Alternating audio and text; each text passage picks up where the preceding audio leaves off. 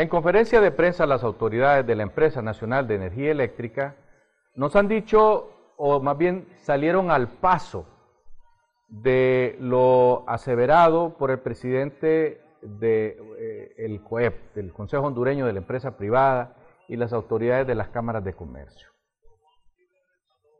La Empresa Nacional de Energía Eléctrica ha dicho que ellos están por buen camino, que han rebajado este año la pérdida de 10 mil u 11 mil empiras, mil millones de lempiras, 11 mil millones de lempiras, y que la han rebajado a 5 mil 500 millones de lempiras, es decir, a la mitad. Y que van por buen camino y que probablemente el año que viene van a rebajarlo a 2.500 o a 3.000 y así sucesivamente hasta lograr sacar del abismo en que se encuentra esa eh, empresa estatal, ahora dividida entre tres. Las autoridades de la Empresa Nacional de Energía Eléctrica han dicho que no es cierto, que van a haber apagones el año que viene y que se están tomando todas las medidas pertinentes para evitarlo. Nosotros que estamos acostumbrados a que nos prometan y no nos cumplan, este año hemos tenido un sinnúmero de apagones. Y es más, hay ciudades como La Ceiba, como en Olancho, Juticalpa y, y Catacamas, sufren constantemente de apagones. A eso hay que sumarle los atentados que han estado haciendo al sistema eléctrico nacional. La empresa nacional de energía eléctrica es una empresa que históricamente ha trabajado, por lo menos en los últimos 20 años, en rojo. Y eso ha sucedido desde que la empresa concesionó a empresas privadas la generación de energía eléctrica por medio del viento, por medio del sol, por medio del agua. Lamentablemente, quienes negociaron en aquellas, en aquellas ocasiones a principios de este siglo, negociaron contratos leoninos, contratos impagables, como ha dicho el presidente del sindicato del Estené, don Miguel Aguilar, que dichos contratos solo benefician a una parte y no es precisamente a la NE. Beneficia a los dueños de estas empresas. Eso es lo que han dicho. Y por esa razón los hondureños pagamos la energía eléctrica más cara de Centroamérica y probablemente la más cara de Latinoamérica.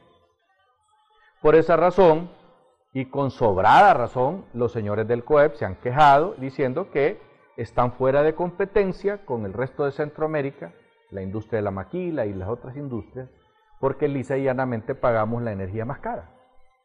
En Panamá, por ejemplo, la energía cuesta 7.5 centavos de dólar el kilovatio hora. Aquí en Honduras lo pagamos a 17 centavos, 18 centavos, y el más barato creo que anda por 14 o 15. Y es energía solar, energía eólica, que no debiera de ser tan cara porque nosotros hemos visto estudios en otros países y acá en Honduras donde la energía realmente les cuesta 6 centavos, 5 centavos de dólar. Y aquí nos la venden por 3.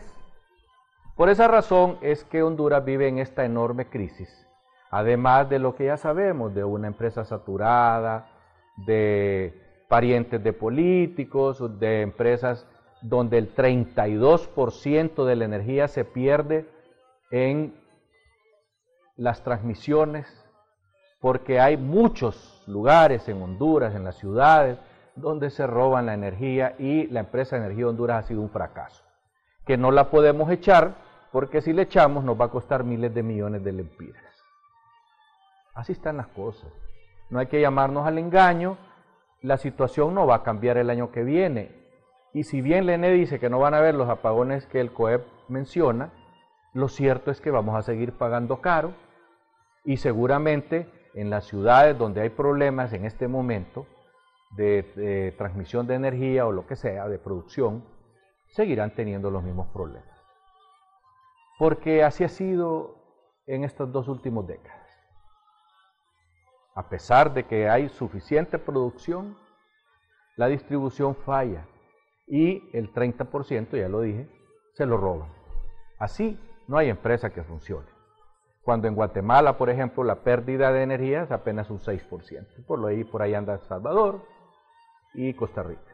De Nicaragua no tenemos datos. Sin embargo, pues no hay manera de sacar adelante una empresa donde se roban un tercio de lo que produce. Hasta pronto.